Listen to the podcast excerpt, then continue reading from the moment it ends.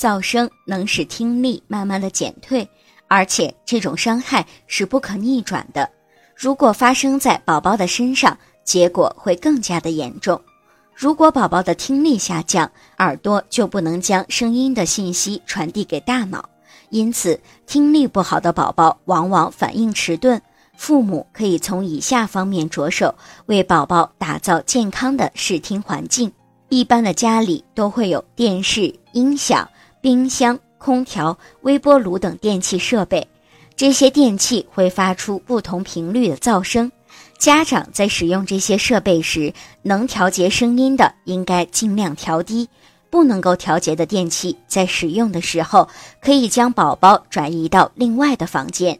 另外，在购买电器的时候，要确保所有的产品在噪声方面都能够达到安全的标准。如果您在备孕、怀孕到分娩的过程中遇到任何问题，欢迎通过十月呵护微信公众账号告诉我们，这里会有三甲医院妇产科医生为您解答。十月呵护，期待与您下期见面。